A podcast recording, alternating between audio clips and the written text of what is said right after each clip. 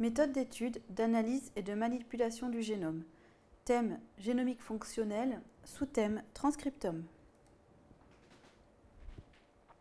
La génomique fonctionnelle ou analyse, analyse post-génomique regroupe l'ensemble des techniques utilisées pour comprendre la physiologie de l'organisme étudié dès lors que le génome de l'organisme est séquencé, ce qui est le cas du génome humain.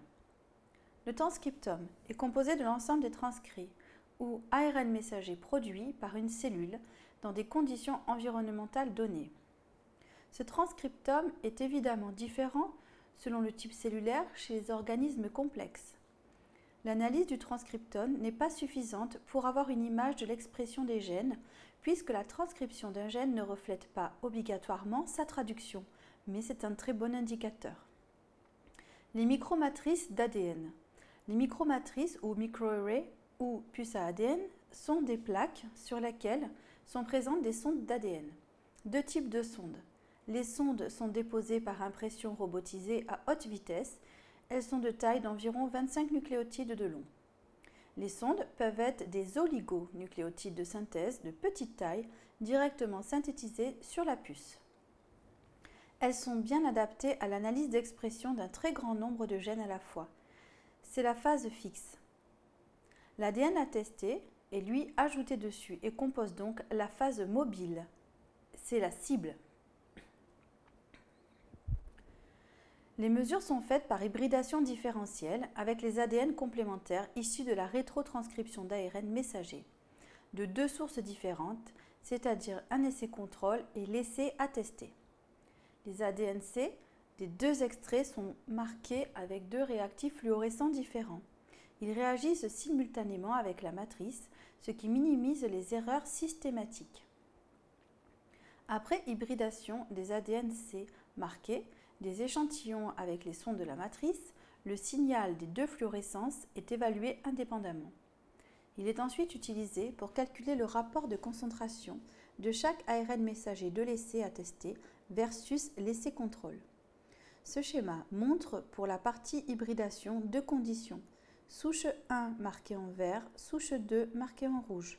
Les ADN-C cibles vont s'hybrider sur la sonde du support. L'analyse se fait par mesure de la fluorescence émise après excitation à une longueur d'onde spécifique de chaque fluorochrome rouge et vert. La liaison de la sonde sur sa cible correspond à sa capacité à se lier de façon unique sur son ADN cible. La sonde est caractérisée par son affinité pour son ADN cible et sa spécificité. L'optimisation de la spécificité de la sonde pour son gène cible consiste à éliminer la possibilité qu'elle s'hybride avec une autre séquence cible. Un rendement d'hybridation est obtenu par le calcul de la fraction d'hybride double brin obtenue. L'affinité est liée à la température de la solution, la concentration saline de la solution, la séquence de la molécule d'ADN, nombre de bases AT et GC, et la concentration en ADN de la solution. Il ne faut pas oublier de vérifier la température de fusion ou melting de la sonde grâce au nombre de paires de bases GC et AT afin d'utiliser des températures adéquates lors de l'expérience. De plus, les sondes ne doivent pas faire d'autostructure secondaire. L'analyse du transcriptome consiste à mesurer simultanément l'expression de tous les gènes d'un génome. Avec l'utilisation des ADN-C fluorescents, un scanner mesure l'intensité du signal émis par les ADN-C hybridés au niveau de chaque dépôt. Les puces comportent généralement plusieurs dépôts identiques pour chaque gène afin d'éliminer une éventuelle valeur aberrante. Ce sont des répétitions. Il est important de réaliser un plan d'expérience afin d'avoir des résultats solides. C'est-à-dire que l'expérience doit être réalisée dans, son entier, trois fois au minimum, allant du prélèvement de l'échantillon à la puce. Il est obligatoire d'avoir trois expériences indépendantes les unes des autres. Dans cet exemple, le support résultat à gauche correspond au contrôle avec une sonde rouge. Le panneau résultat de droite correspond aux cellules traitées avec le toxique, la dioxine. La fluorescence mesurée est verte.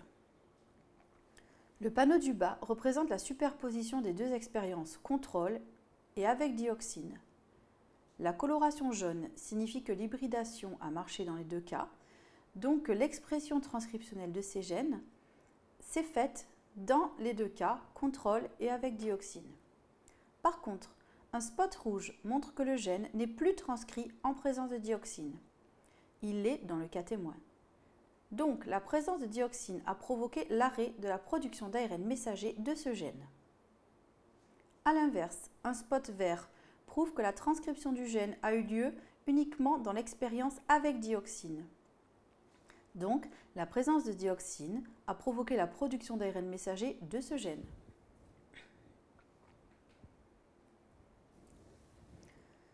En général, pour un ARN messager, il est préférable de proposer sur la puce plusieurs spots contenant des sondes dirigées contre différentes parties de l'ADNC résultant.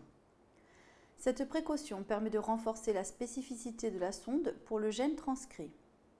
Ainsi, le regroupement des données d'hybridation pour une même cible permet de s'assurer un bon résultat sur le niveau d'expression mesuré pour chaque ARN messager. Le procédé des micromatrices est compliqué, comme nous pouvons le voir sur ce protocole explicatif. Il est de plus coûteux. Des entreprises spécialisées proposent des puces à thème qui recoupent des groupes de gènes. Par exemple, le chercheur peut commander une étude sur l'expression des gènes qui concerne une action particulière de la cellule comme les gènes impliqués dans l'inflammation, le stress oxydant, l'apoptose. L'analyse bioinformatique est un élément majeur dans l'obtention des résultats. L'entreprise peut au contraire générer des puces à façon qui euh, donc auront des gènes euh, spécifiques en fonction de l'expérience.